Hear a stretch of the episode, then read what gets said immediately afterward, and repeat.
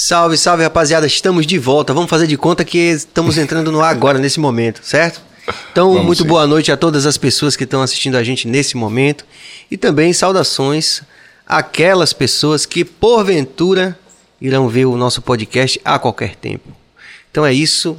É, Em nome de toda a equipe do BahiaCast, que é Walterson Cabeça na técnica, Bio na produção e agitos gerais. E em nome também de todos os nossos apoiadores e patrocinadores, que vou falar no momento certo, eu tenho a honra de anunciar esse convidado de hoje, que é especial pra gente por vários vieses, né? E eu vou elencá-los à medida que o programa vai eh, se desenvolvendo.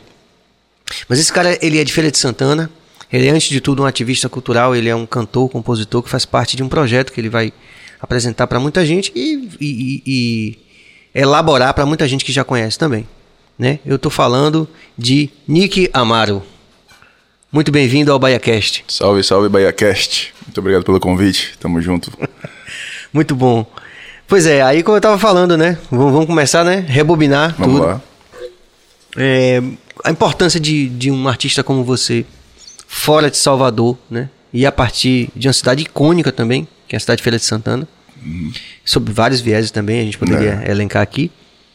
Mas, sobretudo, pela, pelo posicionamento geográfico, geopolítico, vamos dizer assim, dentro da Bahia, né? Sim. Porque para você ganhar o grande sertão da Bahia, você tem que passar pela Princesa do Agreste, que é a cidade de Feira de Santana. Sim, Né? sim. E uma cidade que tem mais de 500 mil habitantes, quase Sim, 600 mil, Mais de 700 mil. por aí. Ou seja, uma cidade que tem cadeia de televisão, que tem cadeia de rádio também, né? Meio de Sim. comunicação de massa, que tem uma importância econômica né, e política ni- no, no entorno ali da região. E aí, o projeto Roça Sound, no meio de tantas, tantos outros valores culturais, como o Noise Festival, que já é Sim, o Feira Nós. Né? É Feira Nós. E tudo que vocês fazem lá, né? É... Conta pra gente como é fazer arte lá, como foi sua história, como foi que você começou a fazer essa história do Roça Sound, como foi seu caminho com a arte, do começo. A gente tem tempo, A gente tem tempo aí de conversar à vontade, é, né? pode. E cabeça vai botar um relógio aqui daqui a pouco, vai passar na frente da câmera, mas tá tudo bem. É, cabeça, fique tranquilo. Manda aí, Nick. Vai falar de arte, eu acho que eu, eu nasci em feira, mas morei em Salvador durante, um- durante um período, num bairro chamado Santo Inácio, que ele fica entre o Calabetão e a Mata Escura. Então, eu desenvolvi, fui da parte da infância para adolescência nesse meio assim periférico, nessa coisa toda. E buscando essa válvula de escape, a minha, minha família se mudou para Feira de Santana, né? Voltou às origens, porque minha mãe é de lá, minha família é toda de lá.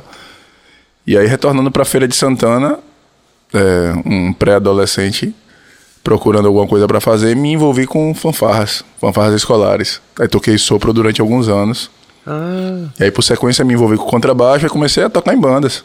Toquei em algumas bandas, inclusive em Feira de Santana. Algumas tocou na noite, assim, tudo que toquei você toca. esse algumas vezes. Bandas de reggae, banda de seresta, banda de forró, banda de tudo Matando cachê mesmo, músico de- Matando cachê. Eu, Ah. vivia, eu, eu sobrevivia disso, né? Porque eu vivia com minha mãe, mas as coisas que eu gostava eu, eu comprava através disso. Então foi esse processo que me fez entrar na música.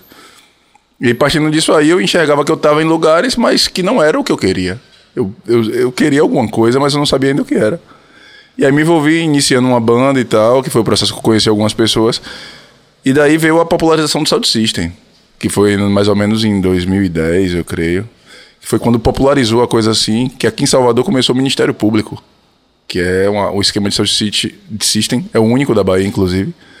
E a gente assistindo esse processo, a gente teve essa, essa proximidade de entender o que é o Sound System. A gente sabia que existia através do reggae, né? Da história do reggae, do hip hop Do dub e tal. do dub. Mas a gente conheceu e viu, rapaz, a gente pode tocar nossas músicas e cantar nossas músicas. Né? Tocar nossas referências e cantar nossas referências. E de uma maneira mais econômica, que só era eu e Paulo, né? Que é o, o outro vocalista da banda. E aí a gente fazia esse processo todo. Então a partir de 2010 a gente começou com o esquema Sound System. E há uns cinco anos, mais ou menos, é que a banda virou banda. Que era um Roça Sound System que tocava intervalos de banda. E há uns cinco anos, mais ou menos, a gente se tornou banda com um repertório próprio, com músicas próprias, gravando um EP. E nesse processo a gente já tá no terceiro disco já. Nesses últimos cinco anos aí. Sim, sim, desde 2015. Vocês começaram a gravar em 2015, não foi isso? Começamos, o primeiro foi em 2015. Foi o Você Aguenta Quantos Rounds. Foi o primeiro disco. que era todo de reggae em cima bom. de rindins. era todo em cima de rindins, que a gente não tinha ainda esse processo de construção de beats. Sim. Aí, uma sequência de dois anos depois, a gente veio com o Tabaréu Moderno. E aí já foi construído totalmente com os recursos que a gente tinha, né? Com aquela coisa dos beats. E foi todo com participações de pessoas do interior. Então teve a Orquestra Reggae de Cachoeira, teve de Honorina, teve a Quixabeira da Matinha, que veio com samba de roda. Então teve alguns músicos de Feira de Santana. E a gente gravou, masterizou, mixou tudo lá no interior. Que era um processo para ser um disco do tabaréu mesmo. Aquela coisa do tabaréu se desenvolvendo na, na, na questão da, da música mesmo, a gente buscando o que queria. É, fazia parte da, da busca estética afirmar esses valores, né? Essa coisa. Sim, eu acho que foi, foi uma a chave de, de, de mudança, que a gente saiu de uma coisa que era banda de amigos e a partir do Tabaré Moderno a gente virou uma banda mesmo, com CNPJ, essas coisas Ah, e tá, tal, tá. documentação. Aí se organizou a partir desse disco. A gente viu que a partir daí os convites já eram outros, os espaços eram outros. Então a gente começou a se organizar de uma maneira mais séria para a gente estar em lugares mais sérios, né? Mais organizados também. Sim. Agora, eh, me interessa muito saber esse shift, essa mudança aí que é, como você falou, tocava tudo que se toca na noite, né? Desde música popular brasileira Sim. ou acompanhando artista, não é isso? Sim, sim. Foi o meu processo. Pra, é, geralmente é o processo de todo artista autoral, Sim. né? Uma grande parte que começa e começa a ter um certo incômodo. Porra, mas eu queria ter um trabalho autoral, eu queria dizer coisas, eu Sim. queria tocar coisas, queria mostrar minhas influências e, que vão para outros universos, né? Exato. É, as suas referências também, também, tam- também não dizer coisas, né? Tem coisas que eram ditas que você fala, "Pô, não precisava isso. não precisava isso, vamos por aqui e tal. Tinha coisas que você acabava enxergando que você não, não, não se enxergava. Aí você participava daquele universo, mas não se enxergava. Aí depois dessa, dessa questão do Roça Sound, eu- a gente conseguiu ficar muito mais livre de composições, de construções de beats, né? Dessas coisas.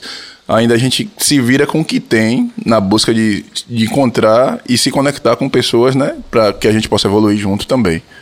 É, o que eu acho interessante é isso, porque é, vocês não negam. E aí eu vi que é o, assim, tem um, tem um cenário, né? Opa! Olha chegou aí. aqui o rango do Sampaio Sabores, sempre com a gente, apoiador. É importante, cara. Né? A gente está começando claro. o BahiaCast, a gente já tem uma adesão muito grande de, de, de grandes apoiadores. E é importante essa coisa do apoio, inclusive de você que está vendo. Se você está assistindo, se inscreva no canal, é, ative o sino, comente. Você pode fazer qualquer comentário, pode conversar aqui. Já rolou um monitor aqui. Já, né? já. Aí as pessoas podem, a gente lê as perguntas aqui. Eu pá, troco uma ideia é. rapidinha, né? Olha aí. Também- Opa, muito obrigado, Bill. Obrigado, Binho. Beleza. Obrigado, obrigado, obrigado. Isso é Coca-Cola, Bill. BaiaCast. Você não pode falar, né? É, não pode não. É refrigerante, né? Mas pode contar um caso de Tom Zé que tem tudo a ver com o que a gente está falando, que Sim. Tom Zé explica que ele já vinha de uma família muito politizada, né? Apesar dele hoje ter 70 e tantos anos, Sim. mas ele vinha de uma família que tinha uma condição intelectual, o pessoal tinha acesso. Opa, a Feira de Santana já está presente, ó. Já. Oh, A Inês tá aí. Obrigado, viu? Fortaleça aí com a gente, se inscreva no canal. Ó, a Aline Araújo. Obrigado, muito bom. Galera Como fortalece, né? Isso fortalece muita gente. São pessoas importantes lá no cenário. Aí, e, e você conhecer a história de artistas que vieram antes também. Por isso que eu tô contando essa história do Tom Zé. Moisés, Moisés. Nossa Sound, mete dança. Professor de canto, grande Moisés aí, ó. Uhum. E você mete dança mesmo, né? Que eu vi lá Não, no. Mete dança é o dançarino, é o Ed Murphy.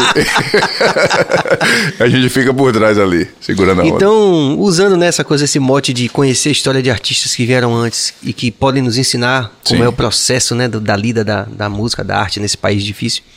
Tom Zé conta que ele, a família é muito politizada, aí dizia assim, ele, ele menino, aí dava dinheiro pra ele comprar um refrigerante. Chegou aqui o Hum, refrigerante, aí eu é. Aí dizia assim, tome, compre refrigerante, mas não compre esse imperialista aí. compre tubaína ou qualquer coisa pra fortalecer a- Entendi. Justo. enfim, né? Justo. Quer dizer, tinha o dinheiro do refrigerante, mas não podia comprar o do imperialista, né? Tinha uma, uma Já tinha, já tinha uma um norte, ali. né? De, de visão de mundo, né? Assim, pá, ó, tem isso aqui e tal. É, Já provoca, né? Mas enfim. é, e aí vocês partiram para esse processo de começar a dizer aquilo que vocês queriam dizer ou não dizer aquilo que estava sendo dito no, Hum, no ambiente que vocês estavam. Mas eu percebi que, é, apesar disso, porque acontece muito assim, quando o artista vai para um autoral, é, principalmente no alternativo, ele começa num processo muito mais de negação do mainstream. Sim. É muito comum, né? De dizer assim, ah, isso é comercial, o meu, o meu som é roots. Ah, porque eu, eu sou rock and roll, eu sou, né? É, Sou- é, define, hop. define ritmos, né? E meio que tenta, se, de, de maneira quase geral, se afastar Sim. do mainstream. Mas eu percebi, não só no som de vocês, eu tô me familiarizando agora com o som de vocês, Sim. e, e também de algumas pessoas que estão em volta de vocês, as meninas que eu vi. Sheila, não foi, Bill? Sheila? Aquela menina que vocês mandou pra mim um som que eu achei muito legal de feira também. Raquel, Raquel. Reis, Raquel Reis. Raquel Muito boa. e uma menina também que tá com vocês que é Keila.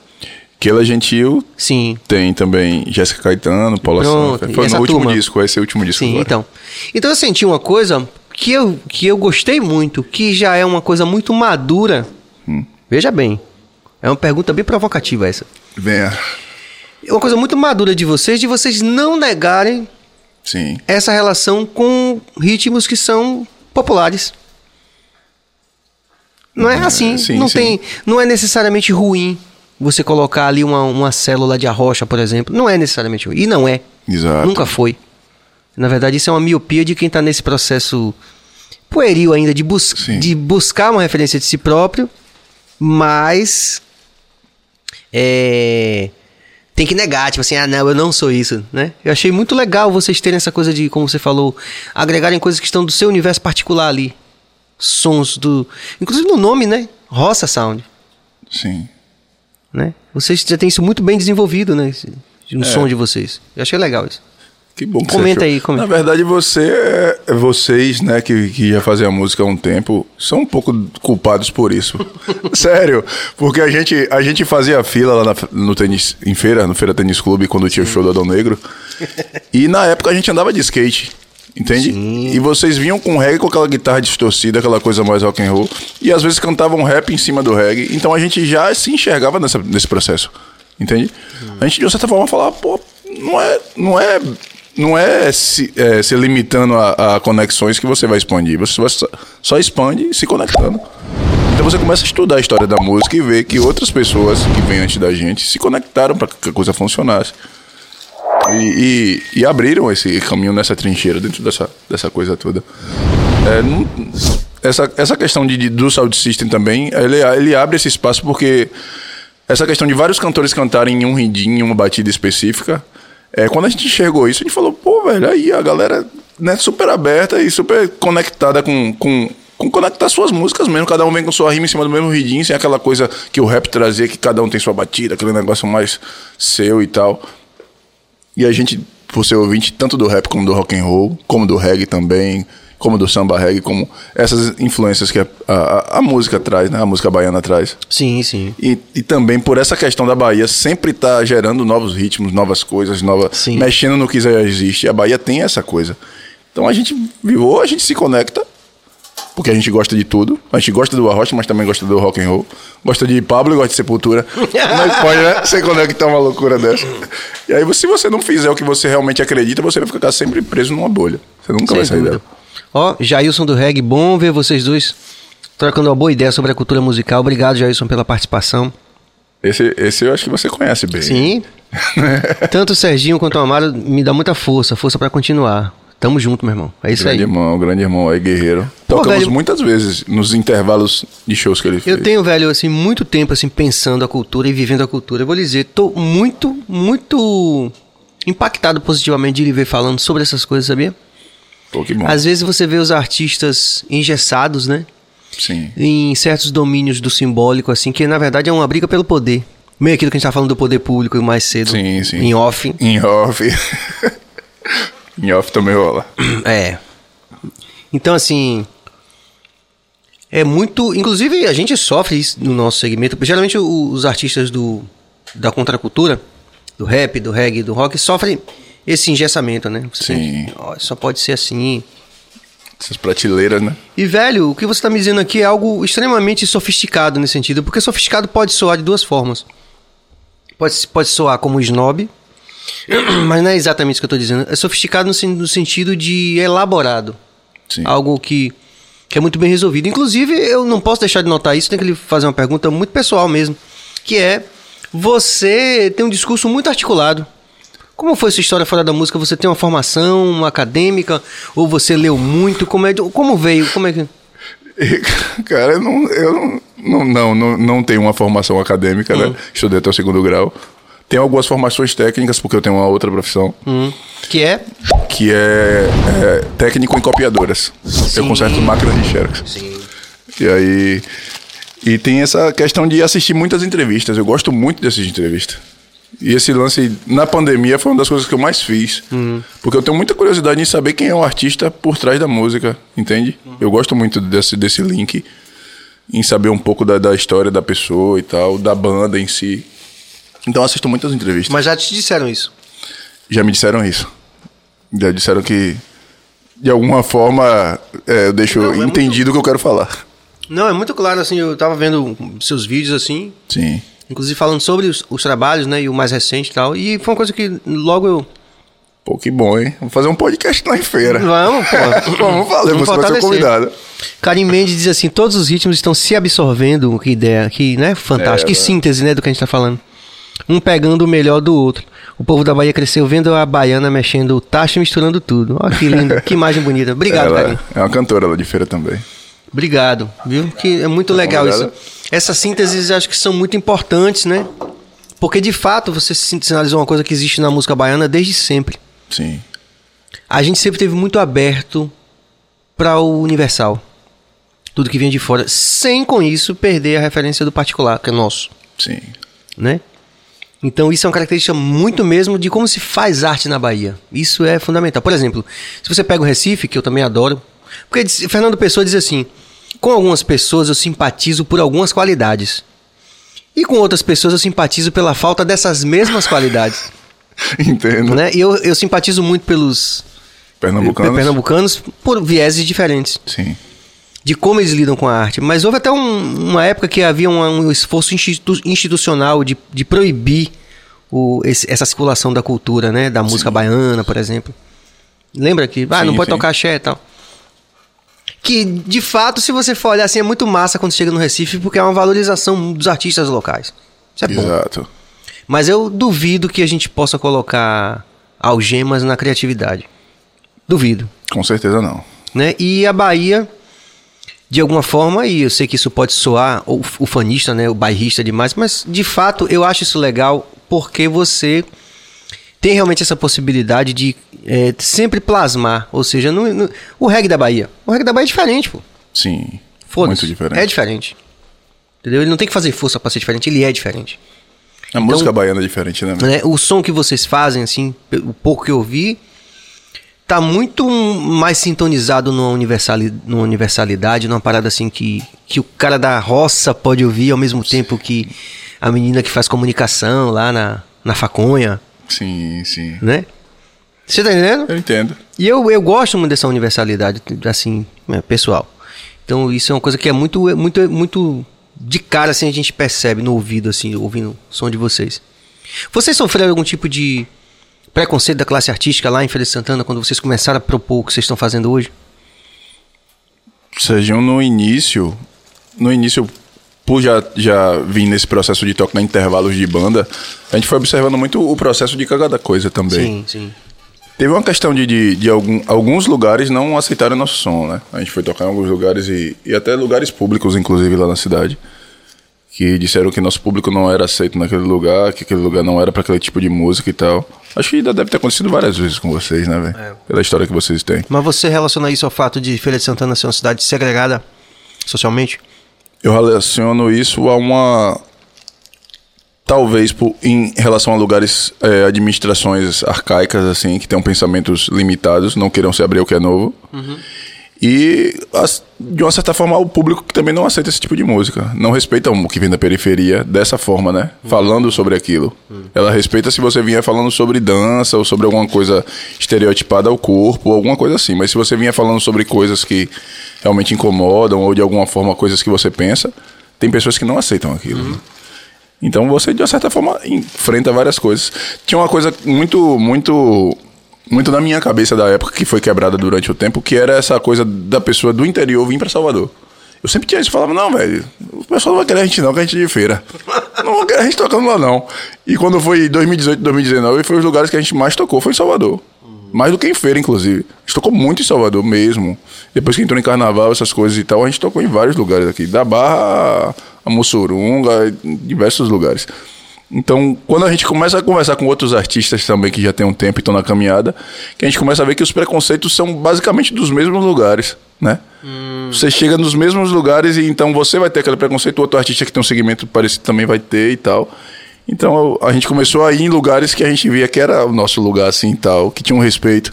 E aí começou a diminuir esse estresse assim. Mas, pô, é fogo. Se você não tiver objetivado no seu foco ali, véio, você desiste. Você sabe disso. É.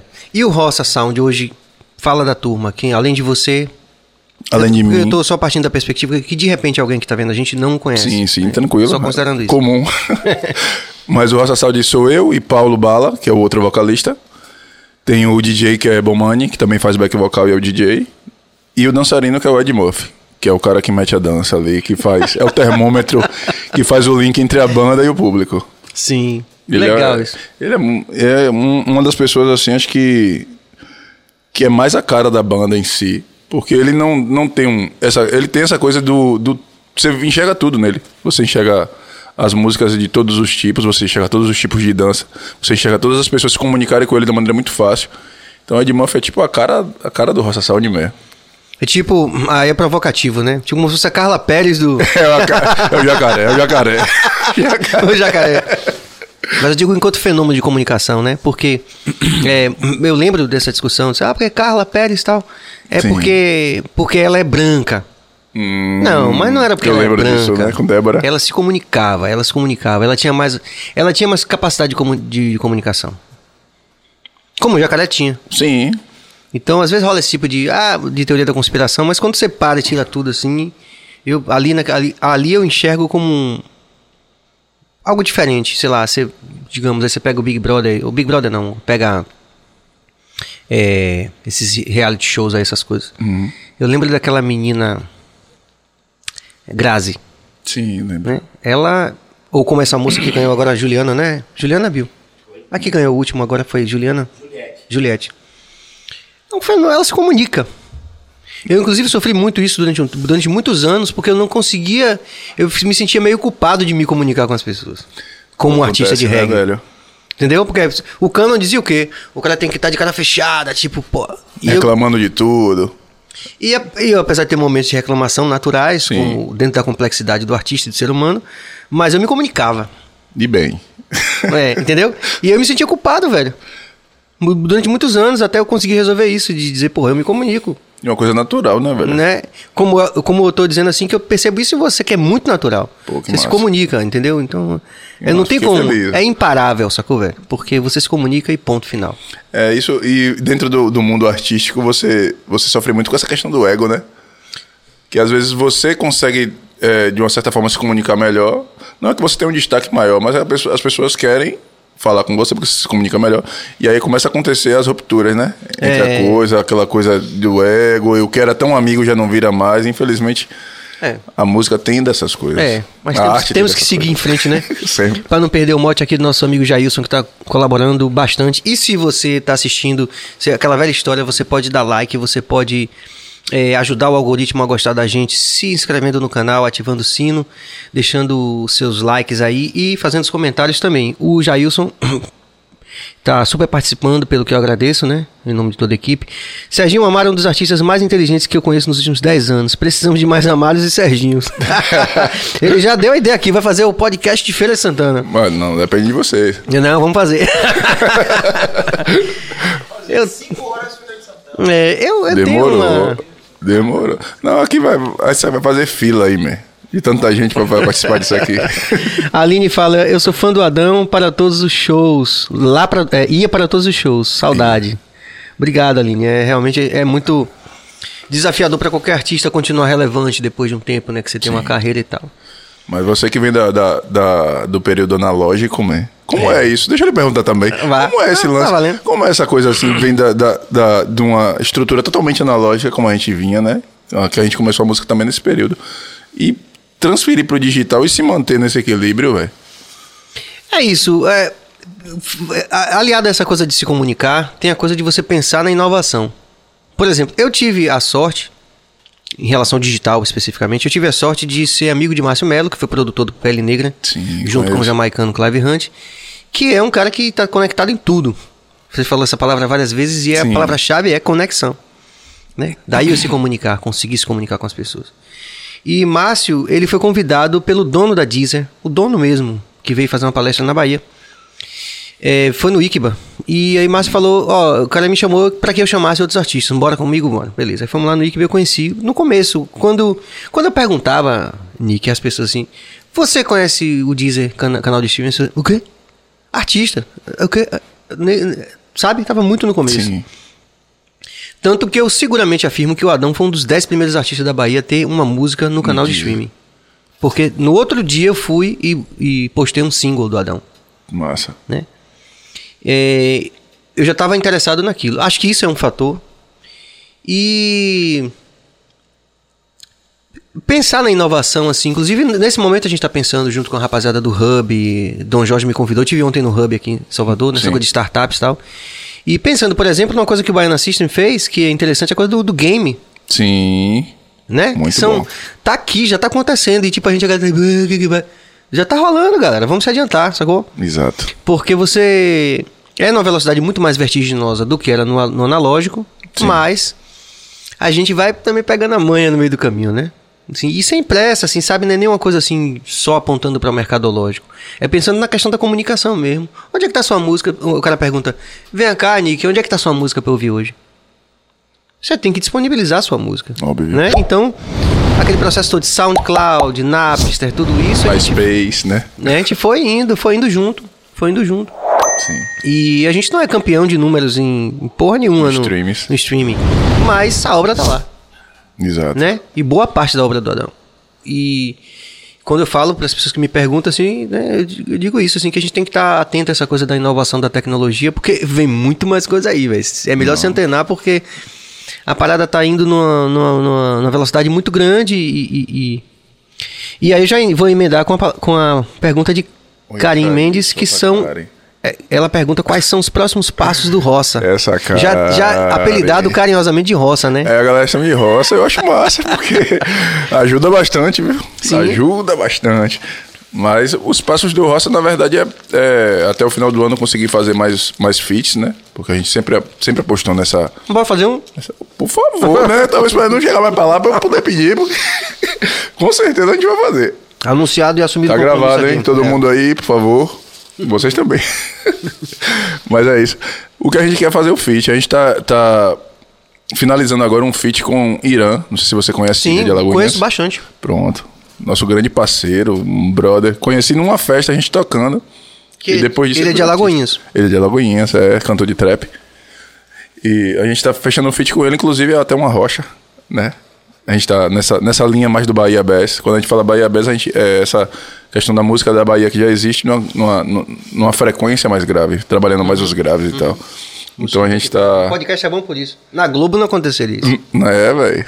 Então, ainda bem que a gente tá aqui. Mas não perca não, isso é interessante isso. Você tá fazendo Não, esse feat com o Irã e já vai Irã, lançar? Com Irã.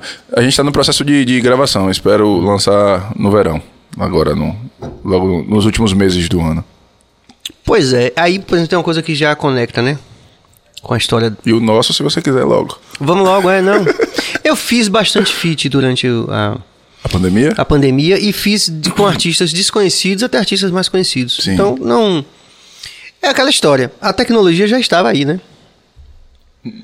Ó, já isso tá provocando, velho. É, Jailson também tá demais. Daqui a Jailson. pouco eu vou lhe responder. Deixa eu só terminar esse. Ele esse- vai lembrar. esse- porque eu acho legal essa coisa do Irã. Porque eu, eu conheci Irã no. no um Take um Som, Sim. aquela série musical. Sim. Que não sei, não sei, não sei ainda se foi ao ar. Mas como eu Não, trabalhei, eu trabalhei na pós-produção do Um Take um Som, então é, eu pude sacar o som dele e a história dele, que eu acho que é fantástica, né? Porque é aquilo que a gente estava falando, o que, que interessa para as pessoas hoje? As histórias, sabe? Né? As histórias, né? Pô, a gente quer saber como.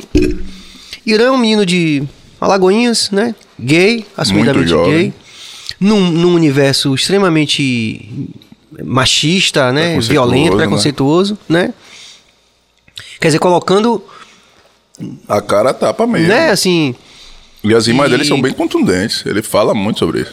Pois é, e aí ele já, já se conectou com o Caetano Veloso também, já, Já. fez algumas coisas e tal. E eu achei, achei legal, assim, e, e principalmente, me lembro que eu, vendo as imagens, assim, já, pensei, já pensava nisso que eu, tô, que eu reproduzi hoje quando eu falei de você. Sim. Dessa descentralização que a arte não gosta.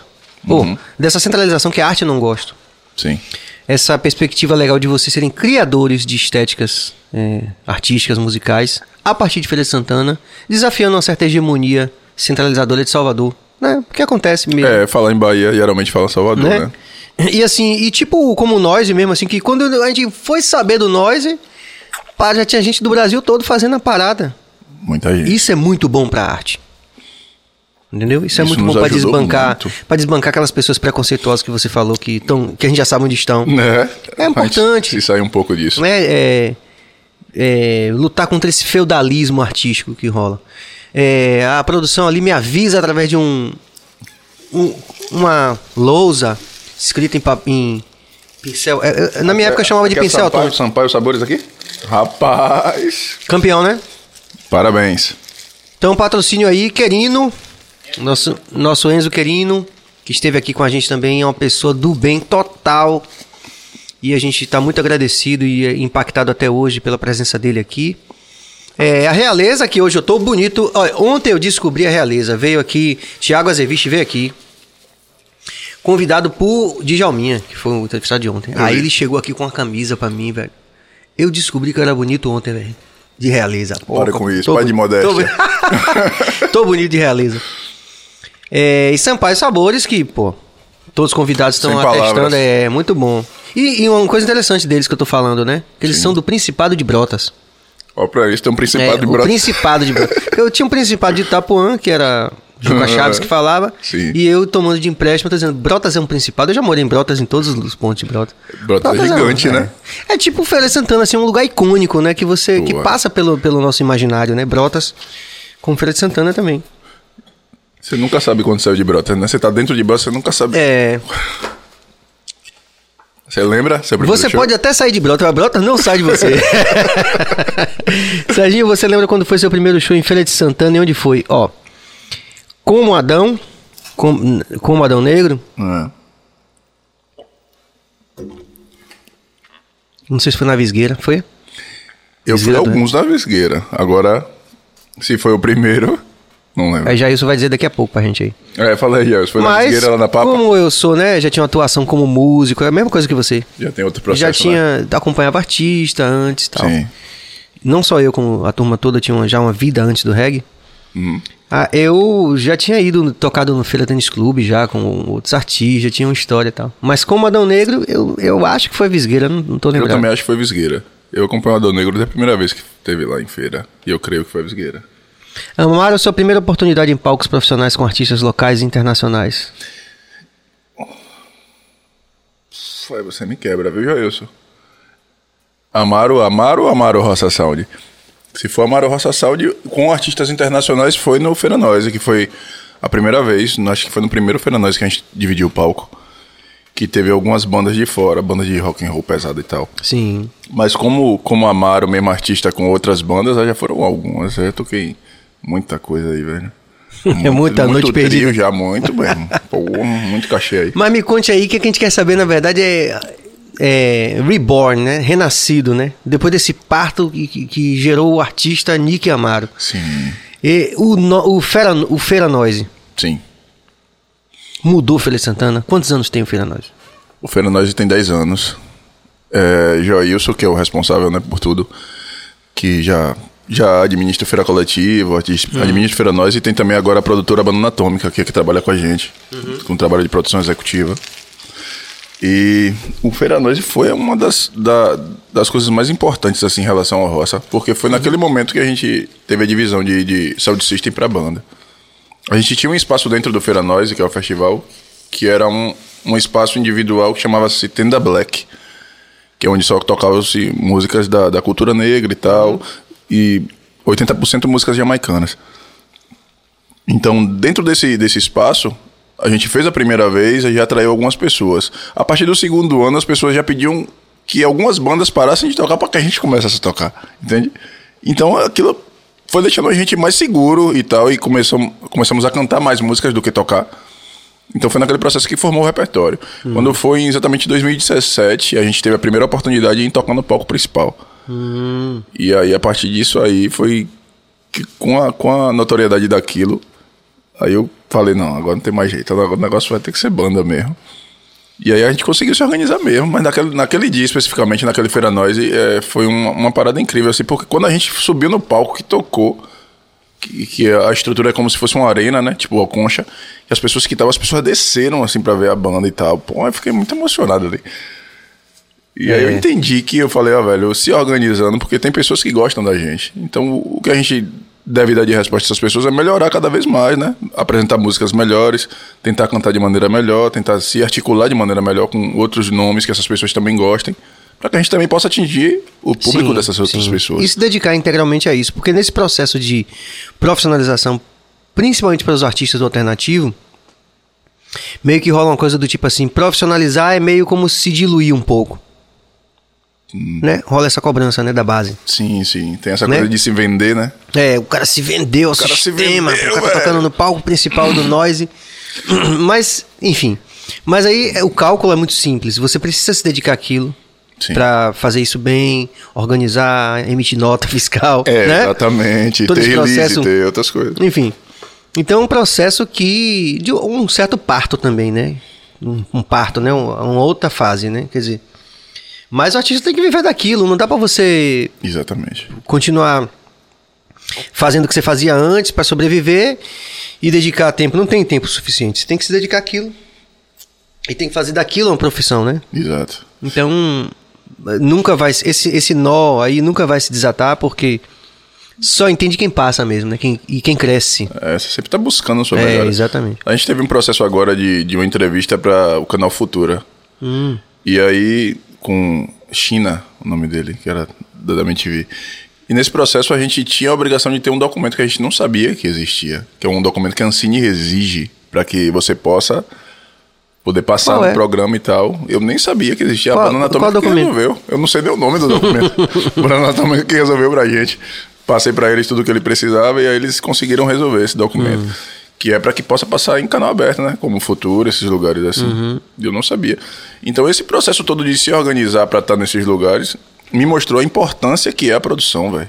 Eu não tinha noção disso, entende? Eu achava que artista era ser famoso no início. E depois eu comecei a entender que a produção é às vezes mais do que 50% da coisa toda, entende? São pessoas importantíssimas e profissionais, às vezes muito mais qualificados do que o músico. Que Sim. estão ali por trás daquela coisa toda, fazendo toda a estrutura para que o músico chegue a presente sua música. Então é necessário que o músico também se organize, Claro. né, velho? É, inclusive começar a entender de edição, de música, porque começa a coisa do direito autoral, né? Tudo isso que. Exatamente. Todos os detalhes, né? Pois é, eu lembro que uma vez eu- a gente estava em São Paulo naquela. No centro de São Paulo, aqueles hotéis ali que são icônicos. Todo mundo passa por ali, né? De Zeca Pagodinho, a, a Armandinho do Reggae. Todo, Todo mundo se mundo. encontra ali na, na São João com a Duque de Caxias. Tem uns hotéis icônicos ali. Jandaia. Músicos, né? É. musicais. Todo mundo que tá em São Paulo fazendo música, né?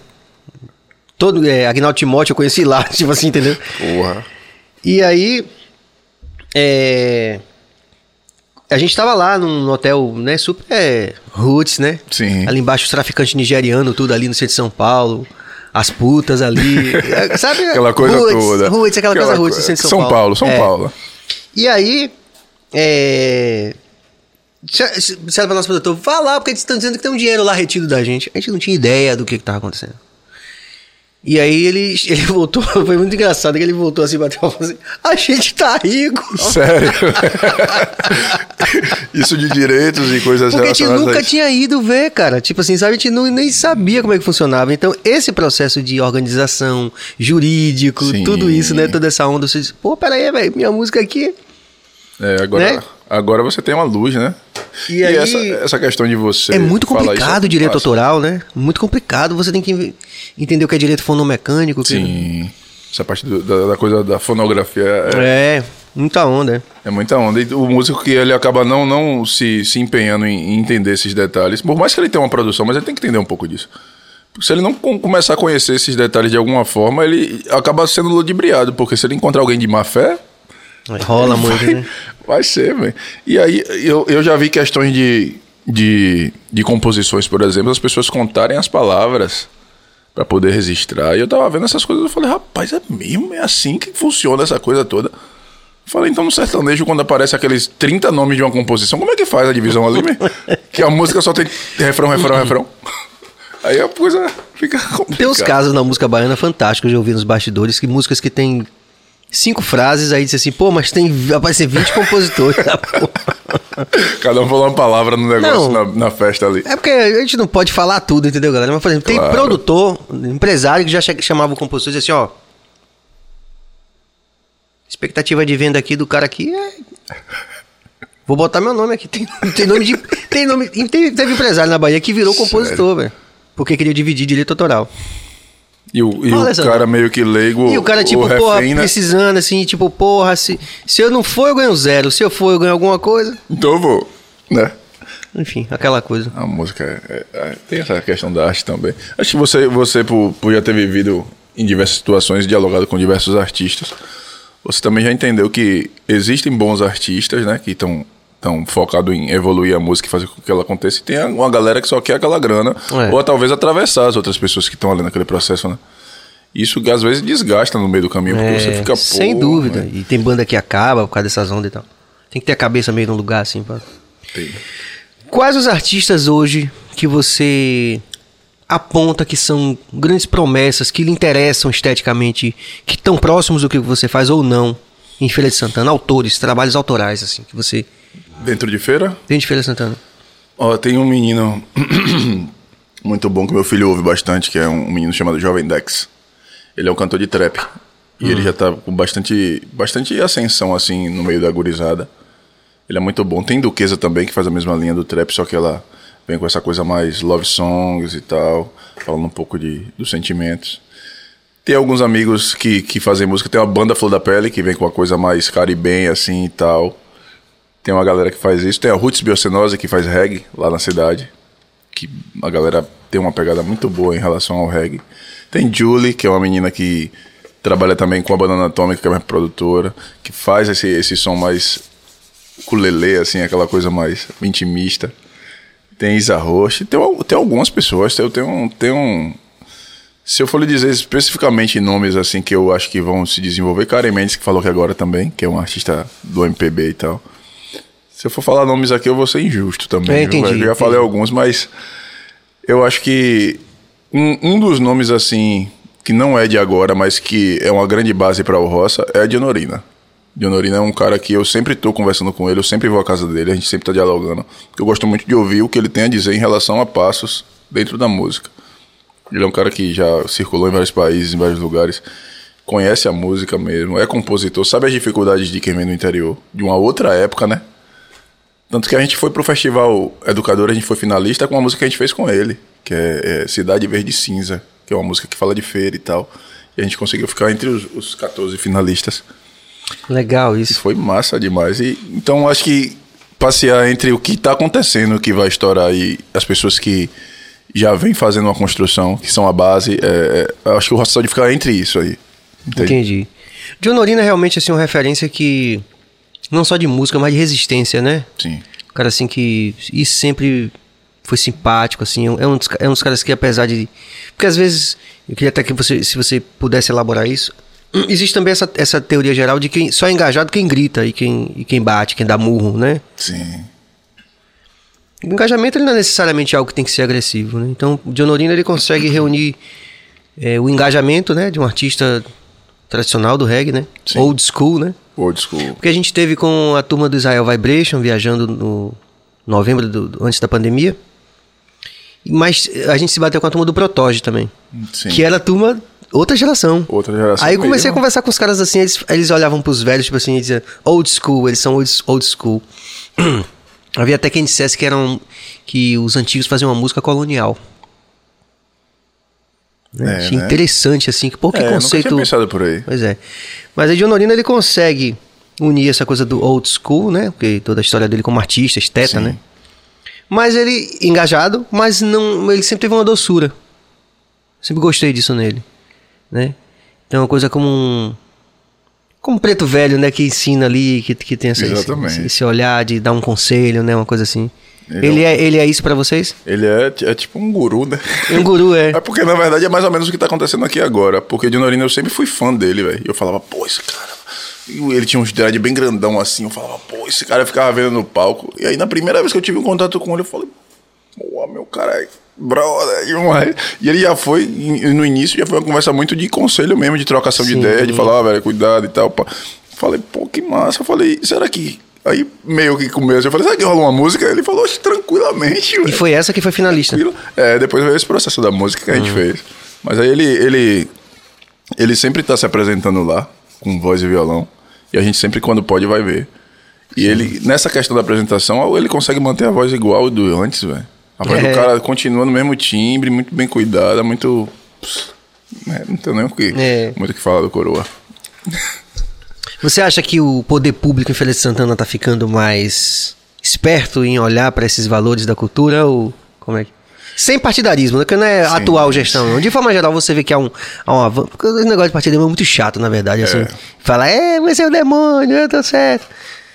A gente não tá, assim, exatamente nessa bancada, né? Mas enfim. É, você acha que o que poder caminha. público, ele tá avançando na mesma medida que o nós, que o avanço do nós e, e toda a cena cultural tá avançando? Eu acho que existe. Já existe um diálogo, existem pessoas que estão mudando o cenário da coisa, mas ainda existe a coisa do coronelismo ainda em feira. Você ainda é, coloca as melhores. Nos melhores lugares as pessoas que fazem parte do seu ciclo.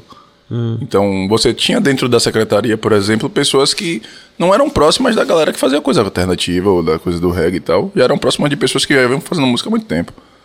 Então, essa questão de algumas mudanças fez com que isso se aproximasse. Mas a gente sabe que ainda é injusto, né? A gente sabe que ainda é mal administrada a grana relacionada à cultura, que é preciso, é preciso direcionar de uma maneira melhor. E que é necessário realmente que as pessoas se interessem em ocupar lugares lá dentro. Porque se não for dessa forma, a gente não vai conseguir, velho. Não adianta a gente ficar reclamando, reclamando, reclamando, fazendo protesto, reclamando, reclamando, porque a gente tem que ocupar os lugares, velho. Tem que ocupar os lugares. É assim com o feminismo, é assim com os homossexuais e é assim com as pessoas que realmente estão incomodadas com o que está acontecendo. A gente tem que ocupar os lugares para que a nossa voz seja ouvida. Então, feira ainda, ainda gera essa questão do coronelismo. Pessoas que ficam esperando festas específicas durante o ano, geradas pelo, pelo, Pelo poder público. pelo poder público, para ganharem aquela grana ali específica e tal, e não ter um compromisso com a música, não fazer a música acontecer durante as outras datas. Entende? Sim. Ou como por isso. instrumento também de transformação, de reflexão, essa coisa toda. Sim, não, né, não leva a sério aquilo que faz, né? Não é um, um ativista cultural. Ele é um oportunista. Ele quer ganhar aquela grana naquele determinado momento. Aí você vai assistir o trabalho do que você fala, pô, não tem um trabalho. Na verdade, tem pessoas fazendo cover de outras pessoas para ganhar aquela grana e tal. É, é, Infelizmente, o governo ainda não, não, não detalha em relação a isso. E aí, Grande Cabra, está tudo certo aí? Estamos, estamos avançando? Como é que estamos aí? Tem, tem pe- o, que, o que tiver vai aparecer aqui, né? Vai aparecer? Pronto. Beleza. Tudo então, o pessoal rolando. não mandou, não mandou nada ainda, não. Aqui Pronto. também não. Como foi sobreviver na pandemia? Em Feira de Santana fazendo a música que vocês fazem. Não fazendo, né? Não- fazendo. Ó, Carinho, disse todo arrepiado aqui, deu a voz. Vamos, Olha vamos isso. nessa. Resistência. Mas eu vou lhe falar, Sérgio. É, em relação. As minhas duas funções, as duas coisas que Hum. eu trabalho, foram impactadas diretamente, que é a música e são os copiadores, né? Porque eu trabalho Sim. com faculdades e escolas. Então eu fiquei sem trabalhar dos dois lados. Então ficar naquela administrando pouco dinheiro, tentando não fazer novas dívidas, né? segurando a onda ali, se apertando e tal, mas fazendo e não fazendo e tal. Mas o que a gente esperava de melhor era que essa grana da cultura voltasse de uma maneira mais fácil. Porque teve essa questão da Lei de Blanc, né? Algumas Sim. bandas, algumas bandas. A gente conseguiu fazer o disco através disso, que foi esse processo que foi o único edital assim que a gente conseguiu participar. Até agora eu acho que foi o único aberto. E é, veio uma quantidade de grana que deu pra fazer um disco, mas não deu pra segurar uma onda, entende? Aí você tem que ficar se encaixando em alguma coisa, uma live até que seja, pra poder quitar certas coisas, pra poder manter a banda funcionando ali. Mas todo mundo meio que triste. Você vai fazer uma live depois de meses sem tocar, meu, você, você vê na cara da gente mesmo que tá ali tocando, que a é. gente né, tá pegando ainda o gás da coisa. A gente que toca sempre, que sobe nos palcos, sente a energia das pessoas. Porque é, é uma realidade. A energia da- do público é muito, é muito Sim, importante. né? fundamental. A gente, fez um, a gente fez uma live grande, assim, e eu senti exatamente isso aí. É muito louco, assim, você, Foi boa, tinha muita gente e tal, assim, um bom número, um número respeitável de pessoas vendo Sim. assim. Que é bom, né? Fala, pô, que é, algum, alguma, é, é um único parâmetro que dá pra você medir se aquilo tava, né? Sim. Mas, velho, muito estranho, velho. E junto, Muito. junto com aquele terror, né? Que a gente tava falando um homem de terror, assim, que tava no pânico, assim, do, do Walking Dead, Tudo assim, aquela muito parada. do- medo, né? Dos zombies, assim. Tudo cheio de cuidado, tudo cheio de coisa. É bem complicado essa, essa questão da Mas agora pandemia. já existe uma perspectiva de voltar a tocar, como é que... Não, não, eu tô indo de acordo com a, com a galera que tá consciente, né, velho? Esperar as coisas passarem de verdade, esperar as coisas se organizarem, esperar as pessoas também se equilibrarem financeiramente, porque a gente, Sim, o que a gente faz de uma certa forma também é, é uma coisa que as pessoas é, elas precisam estar bem para poder estar nas festas, né? Elas não vão nas festas sem estar com o gás em casa, uma situação financeira equilibrada. Ninguém sai com a cabeça boa, cheio de dívidas. Então esse processo de, de retorno também vai ser gradativo. Uhum. As coisas vão vir aos poucos. Jailson, tá super. Parabéns, muito feliz na sua colocação. Eu tenho me afastado da cultura musical devido à falta de reconhecimento pelo poder público e isso se arrasta por mais de 20 anos. É, de qualquer forma, Jailson, é aquela coisa, né, velho? Deixa eu dar uma. Deixa eu no, no nosso. Vai indo aí. aqui. Tem que se jogar na parada, né? Sim. Porque também. Às vezes, às vezes rola interseção entre a gente e o poder público, mas não pode também a gente ficar. Se esperar somente isso aí vai parar mesmo, porque, enfim. É muito louco. Muito louco mesmo. Você consegue identificar algo que, que acontece, em, esse lance que acontece em feira em alguma outra cidade da Bahia que você acha assim icônica também? Dessa movimentação musical. Artística, assim? Eu acho que cachoeira é muito importante em Sim, relação a pô, isso. muito bem. Por favor, elabore isso aí. Cachoeira, tanto em relação a, a- a esse desenvolvimento de artistas, como essa, essa riqueza em relação a músicos, velho. Você tem músicos muito Ah. bons em Cachoeira. Eu não tinha uma noção disso assim, quanto instrumentista e tal. Mas quando eu tive a oportunidade de fazer com a orquestra reggae, que eu vi o nível da galera, que a gente começou a se entranhar no meio das outras bandas lá e conhecer. Pô, Cachoeira é, é um celeiro musical né? A gente vê o que Edson Gomes e Cine Calmon tem em mãos. Coisas maravilhosas lá, de músicos muito, muito bons, velho. Sabe que eu. Eu sempre fui um cara muito provocador. Sim. As pessoas não têm muito essa medida porque eu sou um cara dócil, assim, né? Tranquilo.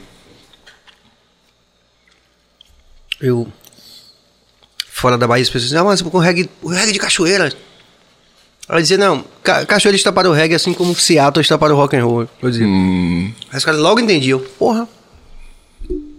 E é verdade. Então você, você interagiu com o Cine, com, com essa turma. Consegui, consegui ter algum contato com o Cine. Tentei várias vezes fazer uma música com ele, mas é complicado, né? Não consegui. e Edson Gomes sempre era um contato muito superficial, assim, né? Mas Uhum. só em ver Edson Gomes você já fica meio, pô, Edson. Aquela coisa toda, né? Que é um cara que é- sempre foi uma referência, sempre vai ser uma referência. Como, como questão. Mas o pessoal da Sinfônica. Mas o pessoal da Sinfônica foi. Já foi uma, uma, uma coisa de uma ideia que eu tive de fazer essa música, né? Que a música, a música, ela envolve a todo mundo e não se envolve com ninguém, é o nome da música. E a música fala sobre a música, que é quem se envolve com todos e não envolve com ninguém é a música. E aí, no, no momento que eu mostrei isso ao maestro, ele falou, pô, essa música é muito legal, vamos fazer. Eu falei, vamos fazer, eu já tô com um corpo de reggae aqui e tal. Aí mostrei, aí ele... Lembra o nome do maestro? É... Pô, esqueci a... Daqui a pouco a gente lembra. É, eu não lembro. Não chama de Márcio, mas não é Márcio. Eu só chamo de Márcio porque eu erro o nome. mas não é Márcio o nome dele. Ele tá à frente de todo o processo lá da Ele é à frente de todo o processo. E a Filarmônica é um, é uma, um projeto cultural, né? Tira os jovens das ruas. Então, se você estiver estudando, ele deixa você participar. Ensina o instrumento, até deixa você treinar com o instrumento em casa e tal. Aí você faz, faz parte daquele processo. E aí? Flávio. Flávio. Tá vendo? Eu só chamo de Márcio. Professor Flávio, maestro Professor Flávio. maestro. Não, a- o renome dele já é, já chega, né, Pra todo mundo em vários pela proposta e tal. Ele chegou até a falar comigo, acho que num mas aí a pandemia acabou. né? Sim, sim. Mas eu acho, acho realmente a proposta também muito legal. Porque recupera uma tradição que eles têm de filarmônica mesmo, né? Mantém viva, né? E, e- e de associar isso à musicalidade que é genuinamente elaborada a um nível de máximo de expertise, né? Porque é cachoeira do reggae, o reggae de cachoeira. E uma É, orquestra, Ni- né? é, é Ningo, é né, Edson, é Cine, Marco Oliveira, tudo. É uma história que tem cachoeira, né? É. Eu creio que tem nomes ali que eu não conheço também, que pessoas que são importantíssimas para esse processo todo. Não só pessoas que fizeram a música, mas eu sei que tem alguns produtores, algumas pessoas que são engrenagens dessa coisa, que eu tenho curiosidade de conhecer. Espero um dia por ter conhecer, né? Essas pessoas que eu acho que. E qual a distância mesmo de importantes. Cachoeira pra, pra Feira de Santana? Se for por dentro, É, por dentro. é menos de 30 quilômetros. é mesmo. É, é bem pertinho. Eu já fui várias vezes de moto. Tem que saber os caminhos. Tem que saber os caminhos. Vai pro, pro São Gonçalo Conceição ali, já cortando, já sai lá. é rápido, é ligeiro, é ligeiro. Mas eu, eu uma, um- uma outra filarmônica que me chamou bastante atenção é a filarmônica, a filarmônica de sanfona que tem em Serrinha. Sim. Pô, rapaz, no dia que eu vi aqueles caras tocando, eu falei, velho, que onda. Como é que O cara consegue organizar tanta sanfona ao mesmo tempo, mas... E ele consegue colocar todo mundo no acorde certinho, um negócio bonitinho. Eu falei, é pra isso, tá vendo? Vai, O tamanho da música aqui pertinho da gente, velho. É. Olha a quantidade de coisas que a gente tem pra enriquecer o que a gente já faz. E a Sem gente fica dúvida. dormindo, Sem esperando as coisas caírem do céu, ou então sonhando com aquela pessoa extraordinária que às vezes nem é, né? É. Eu acho assim que essa coisa de deixar de valorizar o que é nosso, assim, é uma, é uma, uma coisa que remonta, né, a, talvez a, o brasileiro de uma forma geral, né, assim, a gente Sim. poder é, olhar, né, pra, pra, pra gente mesmo. E a gente sempre falou isso, que você falou do skate, sempre tinha uma coisa muito disso, né, o Adão, assim. Acho legal que a gente. E dentro do contexto, que é de amba também, todo mundo, porque. Sim. De olhar pra, pra aquilo que tá rolando aí, né? Quer dizer, aí Duda da Jamba TV que falou, "Ai, e olha, veja só, agora é todo mundo, é maconha liberando na Califórnia, e o surf e o skate aí, ó, nas cabeças. Quer dizer, a gente já falava disso há um Há tempão, muito né? tempo, velho. E a galera, é, o Adão Negro e os skatistas sempre teve uma ligação muito forte. Eu pensei Teve. que era só em feira, mas em outras cidades que eu fui, é, velho. A galera que a gente andava de skate em outras cidades, eu via Adão, é, ia pros shows, pô, sempre teve essa, essa ligação. Acho que o reggae sempre representou muito essa galera, assim, da... da Urbana, né? Assim, é, dessa galera da rua do mesmo. esporte urbano e tal. E o surf também, né? E acho que o skate ainda teve mais ainda depois que a gente passou a estar no mesmo, mesmo cast do. O Bahia, Bahia Cast, né?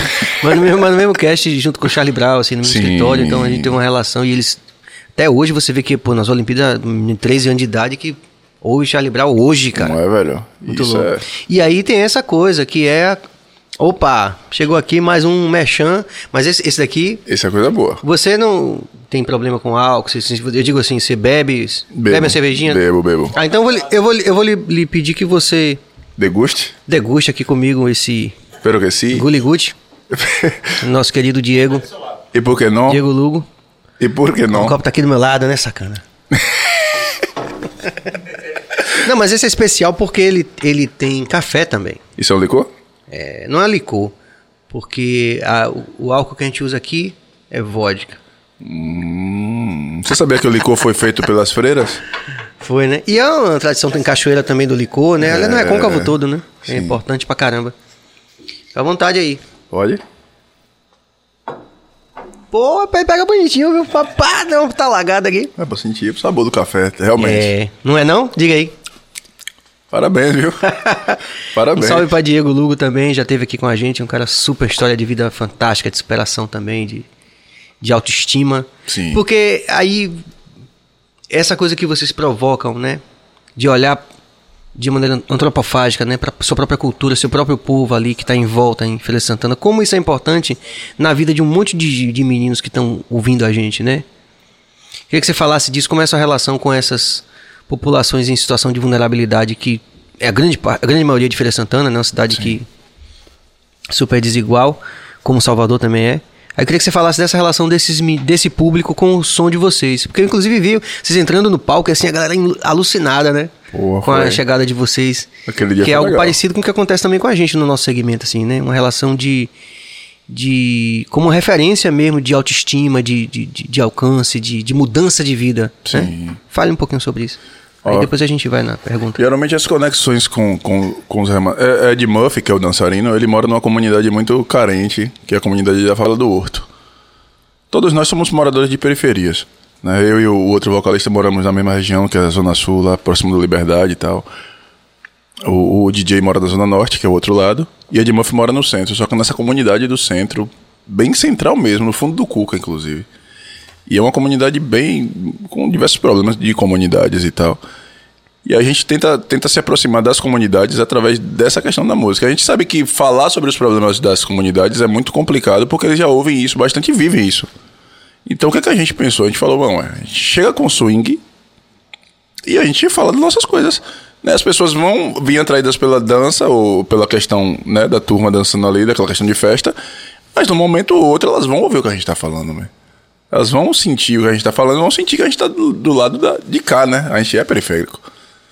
Certo que gente, dentro da, das composições das coisas, a gente tenta é, enaltecer é, a grande parte da periferia. São as pessoas que fazem o bem, que criam suas famílias, que, que correm atrás, que se formam, que trabalham, que é a grande parte, querendo ou não. A gente fala muito de mazelas periféricas, mas não é isso a periferia. Isso é a pequena parte que acaba sendo destaque. Mas a grande parte da periferia são pessoas que criaram nossas mães, nossos pais e todo mundo. Então a gente tenta se comunicar com, com, com as comunidades ou as pessoas que mais precisam assim, dessa forma. Tentando levar a nossa música para eles e trazer coisas juntos, coisas positivas, coisas através que seja através do poder público, que seja através de empresas, mas de alguma forma a gente tenta conectar isso. E trazer Ed Murphy pra gente, eu acho que aquilo ali, quando a gente chega na comunidade dele com Ed Murphy, os meninos tudo querem dançar, velho. Porque vê Ed Murphy dançando, entende? Uhum. Então aquilo me deixa emocionado, porque o cara era só. Um, ele trabalha manobrando carro e ia pra casa dançar. E hoje em dia ele já é visto como dançarino. Ninguém lembra mais que ele manobra carro. E as crianças dançam junto com ele, tentam se vestir, porque ele tem uma estética única, né, de vestir os conjuntos e tal. As crianças tentam fazer. E aí eu fico muito emocionado. Talvez ele nem saiba da força que ele tem. Sim, sim. Pela inocência dele, que ele é um cara bem inocente, assim. Mas é, tá envolvido dessa forma e, e ver outras crianças é, ter uma referência, isso é muito importante. Vocês também são importantíssimos para referências da, da periferia. A gente viu linguagens na música de vocês que a gente não via em outras músicas. A gente via muito dessa questão do reggae que falava muito de pro, é, protestos e etc que é necessário e a gente precisa saber disso. Mas a gente já bota, vamos botar um, vamos botar, entende? A gente se enxergar e falar, pô, vai ter uma parada mais aqui, então... Entende? Então, eu acho que quando as pessoas se enxergam dentro dos artistas, Sim, velho, claro. a gente dá um passo muito grande, velho.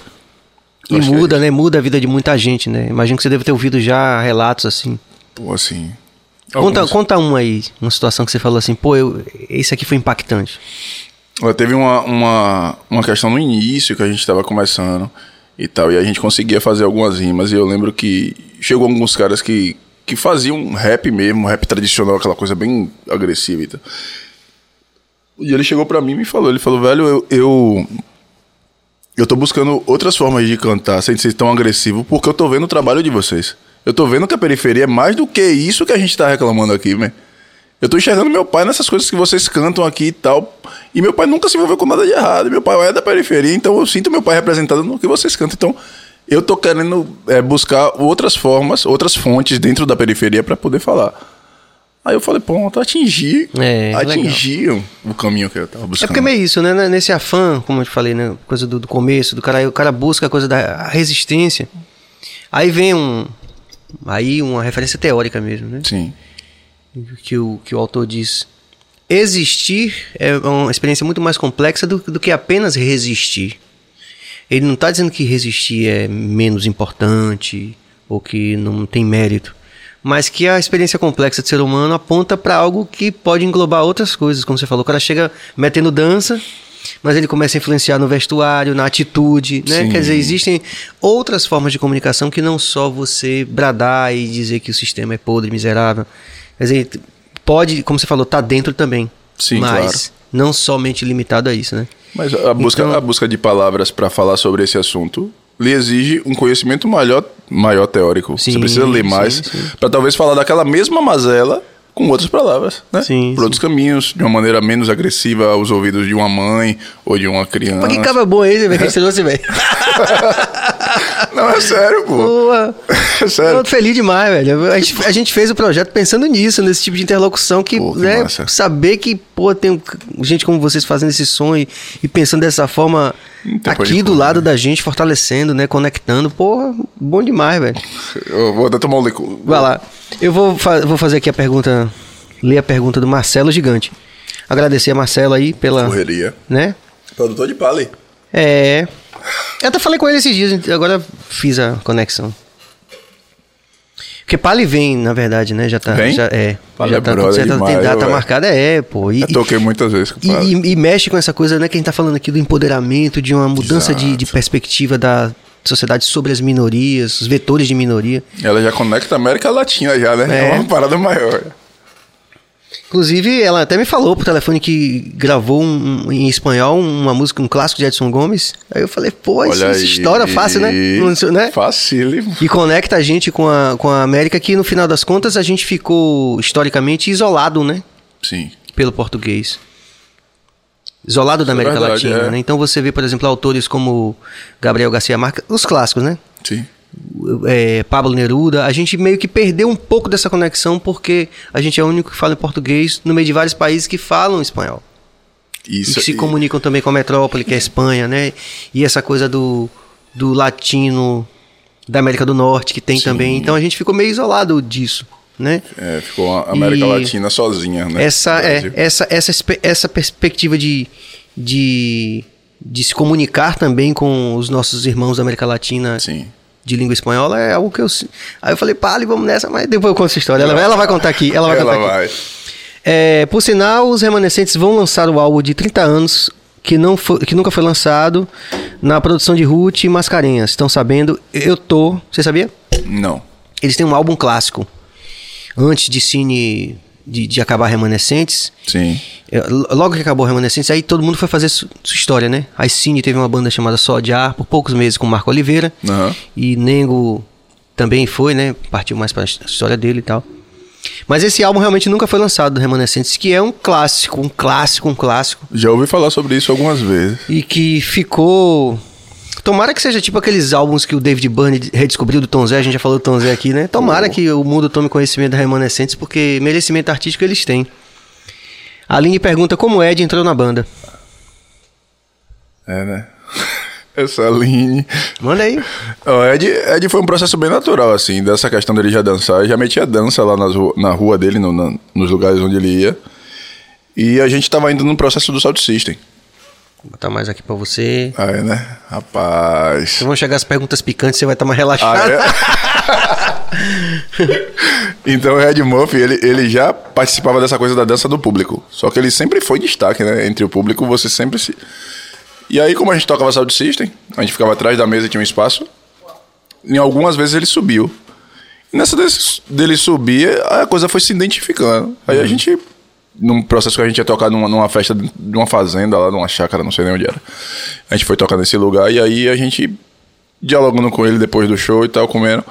Eu falei, velho, você quer participar da banda, velho? Ele falou, quero e tal. Eu falei, ó, velho, a gente vai tocar em tal lugar. Se você for, você faz parte da banda. E o lugar era muito difícil de acesso, velho. Muito difícil. E a gente chegou ele já tava lá, velho. E foi a única vez que ele tava lá. Antes. ele nunca chegou antes depois disso. Foi. Das outras vezes teve que buscar em casa. Entendi. Mas foi isso, Ed Murphy. E, e, rapaz, eu acho que foi a, a- uma das coisas mais inusitadas, assim, porque a banda se formou muito. é, não sei nem dizer uma palavra assim que eu posso. que eu possa resumir a coisa, mas foi muito natural, assim.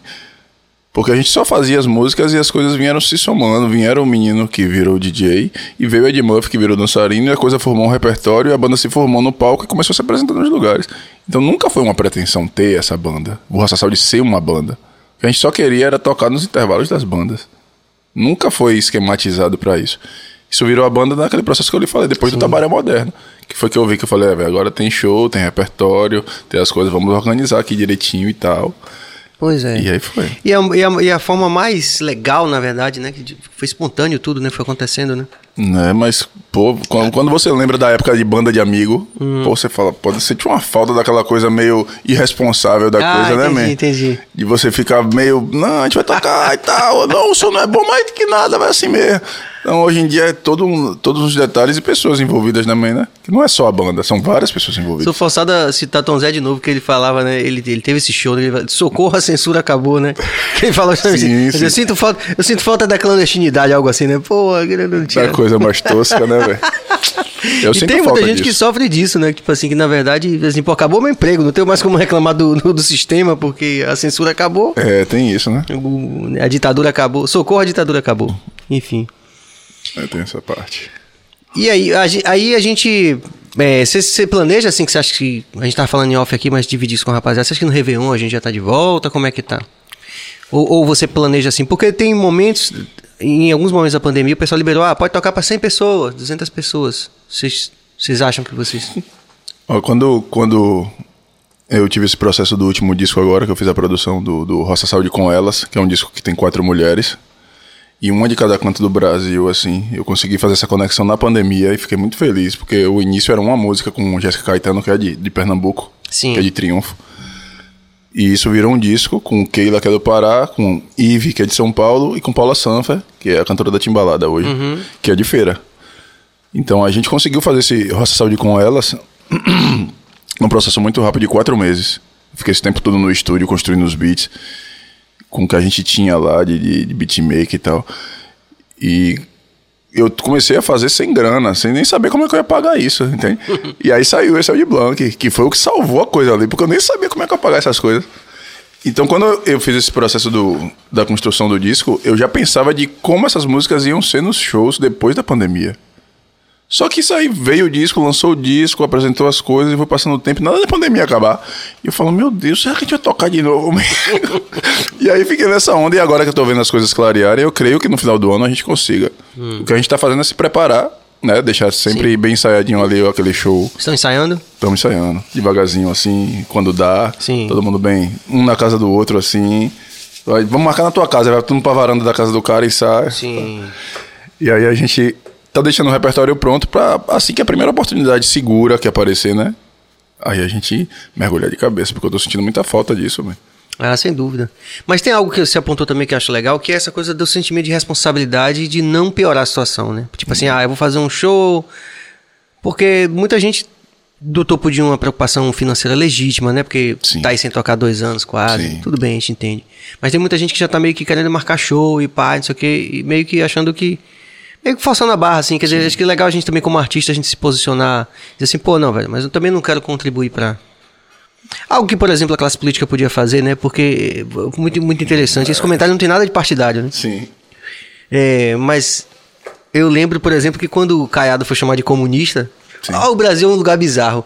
A Semineto foi chamado de comunista e Caiado foi chamado de comunista, né? Mas Caiado, especificamente, ele foi chamado de comunista porque, ao se dirigir aos seus iguais, né? Aos seus, Sim. ao seu público ali, no caso a turma da, que está apoiando o governo, ele, no primeiro momento da pandemia, ele falou: não vão para manifestação. Eu tô falando como médico. Sim, eu lembro. né? E aí ele foi chamado de comunista. Eu falei, não. Então podem relaxar vocês que se acham comunistas, porque a categoria é tão ampla que aí tá de boa. Tem de Acaba tudo, sendo todo mundo. Se Caiado é comunista Imagine. e a Semineto é comunista, então realmente eu estou eu perdi alguma informação aí que. Olha aí, velho. É complicado isso aí. Mas é interessante dessa, da discussão que eu acho que é o seguinte: é o cara ter, independente da, da- do posicionamento político, ele teve a clareza de pensamento, na minha Sim. opinião, de dizer. Eu tô falando como médico. Não vão fazer manifestação. E eu, particularmente, eu vou lhe perguntar também. Essa pergunta é picante. Como médico? Não, é, o que, que você acha disso? É, independente de quem está fazendo a manifestação, você não acha um tanto bestial a gente fazer manifestação independente de lado num momento como esse de pandemia? O que, que você acha disso? Você é sincero. Sinceramente, eu acho que qualquer tipo de, de, de, de atitude que fuja dessa questão da saúde é, não é necessário, velho. Não é. Quando você falou aí agora dessa questão dos músicos que querem tocar logo, a gente conhece um monte de gente que é road, que é da luz, que é do som, que estão passando dificuldades terríveis, velho. Pessoas que a gente encontra e, pô, você, vê no olho do cara que o cara não tá bem. Pessoas que a gente, querendo ou não, a gente é música, mas a gente lidar com essas pessoas com segurança, com a menina camareira lá que arruma as coisas. A gente lidar com essas pessoas o tempo todo, o motorista da van que leva a gente. Então são, são uma série de pessoas querendo sobreviver para poder voltar ao normal. Então não adianta o músico achar que ele deve fazer isso por causa de fãs, porque tem uma série de pessoas envolvidas que estão passando necessidade também. Então é, é importante que o governo também, quando, quando, quando vai distribuir essa renda que eles estão segurando lá, né, que é da cultura, eles também lembrem dessas pessoas, velho. É. Lembre, eu vi uma manifestação na frente da, da igreja do Bonfim há um tempo, da galera que é road, vários cases assim e tal. Eu falei, velho, peraí, me. A gente pensando só de banda, banda, banda e tanta gente, É. tantos amigos passando nessas necessidades. Teve aqui no Guatemi também. Teve no Fizeram. Guatemi, sim. Eu vi até alguns amigos Não, tipo, lá. no shopping da Bahia, porque... É, ali naquele shopping da rodoviária. Enfim, mas. É, é porque é um. Enfim, né? Lógico, a gente tem que pensar nessas pessoas também, né? Como, como um dos músicos também que. Que de repente não tem uma atividade fora da música, lógico, né? Mas eu digo assim, essa coisa da gente não conseguir estar numa, numa armadilha ideológica, né? Sim. De uma tensão ideológica tão grande que a gente não pode raciocinar sobre coisas básicas. Então eu achei interessante o fato de Caiado ser opositor, tipo assim, eu não votei em Caiado. Ele tá do lado do Não cara, mas é votaria. opositor. Mas o cara, porra, velho, ser chamado de comunista porque ele diz que. que Teve aglomeração. Enfim. É Teve lógica no bizarrão. que disse. É. Na verdade, a gente, a gente enxerga que tá sendo mal administrado, né? Mais uma vez. Sim, que aí é uma outra parte do processo, né? Quer dizer, É. também essas pessoas precisam ser mais bem assistidas para que não tenham que fazer aglomerações e possam su- esperar até o final da, do processo, né? Enfim. É isso. Walter São Cabeça, observações, questionamentos, viu? Pronto. Tudo tranquilo? Pô, galera, eu tenho assim. O licor também tá bom. É, tá ótimo. Eu, eu gostei também, é porque hoje eu tô dirigindo, não, não posso. Mas, é, cara, eu, eu fico assim, bastante. E, e tô falando por toda a equipe, viu? Sim. Porque é, essa coisa da energia, a gente acredita em energia. Claro. Ela é muito. Talvez pra gente lidar com a energia o tempo todo, como, como prof- profissão, inclusive, talvez a gente fique mais suscetível a perceber quando ela tá rolando.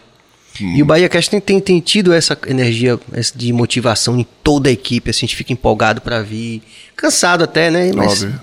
empolgado pra vir, pra poder deixar tudo bonitinho e ir melhorando a cada dia, com as sugestões das pessoas também que estão vendo e que estão Olha, o grande Anderson da Semente. Salve BaiaCast.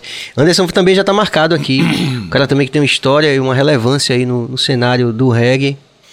E que eu vou perguntar várias coisas, ele, ele não Vai, sabe. Eu vai apertar ele, pegar né? de jeito. Agradeço aí a participação. Você conhece E- muita gente, né, Sérgio? Você Ca- é. vacilado vai fazer uma fila gigante aqui. né? É. Mas é isso, eu vejo com muita. Eu sempre vi muito isso que o Adão produziu com muita responsabilidade. E eu vejo isso, em Isso. você também, quando você Porra, fala tudo isso. Que bom, obrigado. Porque é um processo que é maior do que a gente individualmente. A gente gosta de dizer isso lá, ó. Ninguém aqui é maior do que o Adão. Exato, Isso é bom pra arte, exato. né? É bom pra música, né? E é bom pro grupo. E é bom pros negócios, Claro. né? Porque você consegue é, organizar, como você falou. Agora tem que organizar. Tem um documento da Ancine lá. Tá? Precisa. Não é isso? E, mas assim, o Bahia Cast tem essa coisa que a gente tinha muita convicção de que a gente ia aprender muito, né? Mas, cara, tá sendo assim cada dia mais motivador, assim. E eu queria externar isso aqui pra todo mundo que tá vendo a gente, que vai ver porventura depois. Essa alegria de receber você aqui, porque, obrigado. mas- de fato, é, é um processo que tá rolando lá em feira e que a gente. Porra, velho, que sabe como a gente, como artista, como empolga saber que tem tanta gente Sim. que tá buscando seus caminhos de uma forma madura e, e tentando e buscando, se conectando, como você falou. Acho que a palavra, a palavra fundamental de tudo que você falou hoje aqui é a coisa da conexão, né? Que é tão atual e tão relevante, né? Tão necessária, né? Então eu, é, diante disso, eu queria é, agradecer profundamente a sua presença aqui, dizer que, sem dúvida, de todos os podcasts relevantes que a gente fez, e, e eles foram relevantes, Sim. mas o seu é especialmente relevante por alguns vieses, né? Principalmente esse, né? Por essa possibilidade de ter um papo tão legal assim e de conhecer tão mais, né? de- do nosso povo, do nosso povo de Feira de Santana Nosso né, mesmo. do nosso povo de Folha, de Folha Santana. Então, e a gente fica super feliz e a gente não tem pauta, como você sabe, no BaiaCast. Não tem uma Sim. pauta assim, ó, vai falar disso, vai falar daquilo. Que massa. Mas tem algo que está se desenhando como uma pauta mais ou menos fixa, que é quando chega nesse momento do podcast, eu peço que o convidado olhe para aquela câmera ali Aquela? e é aquela ali. E diga o que está no seu coração, para o seu povo, para as pessoas que curtem o som de vocês, para os seus companheiros da banda, para os seus colegas de profissão de Feira de Santana, que estão na música. O que está no seu coração, a sua mensagem final para essa rapaziada. Bem, é... Você me botou na saia justa agora, hein? Mas é isso. O que eu digo aos meus companheiros lá de música, tanto de produção como de banda, é que acreditem, acreditem sempre. Porque cada, cada dificuldade que a gente ultrapassa é mais um degrau que a gente sobe. Então, vamos continuar esse processo, porque com certeza tem pessoas que estão se influenciando em nós. Então vamos tentar sempre é, fazer da melhor maneira e mostrar que não é impossível. Entende? E o que eu digo para as pessoas no geral, assim, as pessoas que gostam da gente, que estão assistindo aqui, que não conheciam a banda, procure sua saúde mental. Procure ficar bem com você. Procure se equilibrar, se afastar daquilo que não lhe faz muito bem, ficar perto daquilo que lhe faz bem, né? Ser útil às pessoas que lhe amam e tentar sempre, sempre, sempre cuidar de você. Você em primeiro lugar, né? Cuide da sua saúde mental, seu físico, seu espiritual e tente sempre ser feliz, buscar a felicidade. A felicidade não está em tudo, mas ela está em alguns momentos. Então aproveite esses momentos. Muito bom. Vocês estão vendo por que, que dinheiro não é tudo, rapaziada? É, nesses momentos é que a gente saca isso. Bom, meu irmão, em nome, assim, quero que você estenda aí seus meninos do Roça Sound. E em nome da nossa equipe aqui do BaiaCast, a gente agradece profundamente a sua, a sua vinda, né? A sua você dedicar o seu tempo aqui ao nosso projeto junto com a gente construir essa coisa bonita que foi o dia de hoje, a noite de hoje. Sim. Você que está em casa, se inscreva no canal ou na rua, de repente, né, com seu smartphone ou no seu laptop, enfim, é, ou no seu tablet também. É, se inscreva no canal, ative o sino, dê like e comente, porque também a gente né, vai produzindo, mesmo depois, a partir dos comentários também. Sim. E melhorando esse processo que tem sido uma benção de Deus né, nas nossas Amém. vidas aqui. E a gente agrade- agradece muito que você esteja fazendo parte disso. Pô, muito obrigado. Marcante pra minha história, tá com uma pessoa que eu sempre fui fã, né? Nunca imaginei estar trocando essa ideia e conversar sobre esses assuntos com quem também faz parte desse processo de ser operário da música é muito interessante. Muito obrigado a toda a equipe aí, todo mundo tá de parabéns. Máximo respeito a todos vocês. E tá registrado a música Roça e Ah, Adão, com Adão e. Roça. E vamos nessa. Valeu, rapaziada. Pra semana a gente volta. Bill não está aqui onde deveria estar pra me falar da pauta da semana que vem. Ah, ele chegou agora. Por favor, Bill. Semana que vem, nossos convidados. Segunda-feira, Fabiane. Fabi. Fabi tá muito aguardada, rapaz. Vai ser um negócio realmente muito. Ele tá acessando aí. Vai, vai olhando, que eu vou esperar. Eu vou esperar. Eu vou esperar você. é, Mas, rapaz, francamente. Tem uma música que a gente canta que, que, que fala que a gente foi tomar cerveja no bar do Bill. Será que é o bar desse rapazinho aí? Ó, o Bar do Bill, aqui, em Salva- aqui no Pelourinho, era o Babilônia que abrigou grande parte do movimento reggae que deu no que deu hoje aí. Muita Ah, gente sabia que passou. era Bar do Bill, é, Bar do não. Bill, é, que era Bill é Babilônia. ele, cara. Ah, é, né, Inclusive, rapaz? além de ser o dono do bar e de metade da Bahia, Bill é guitarrista e tocou com os grandes artistas de reggae todos. Tocou no Adão, tocou na Diamba, na Mosaia, Ah. acompanhou artistas internacionais, Andrew Tocha aí, vários artistas que vieram pra Bahia nesse processo. Ainda toca? Poxente Bill. Fabi Almeida na segunda. Anderson Moreira, Anderson, Anderson da Semente, que vai estar aqui já. Ronaldo Freitas, Ronaldo Freitas, intérprete de Libras também na quarta. cara que tem história de vida fantástica. E o professor, para fechar com chave de ouro a semana que vem, o professor Murilo Melo também, que é um professor fantástico, um cara que, pô, também está na maior expectativa de trocar ideia com ele. Por acaso são meus amigos? São, mas eu só tenho um amigo foda. Receba, Bahia Cash no ar, vamos que vamos. Valeu. Obrigado, véi.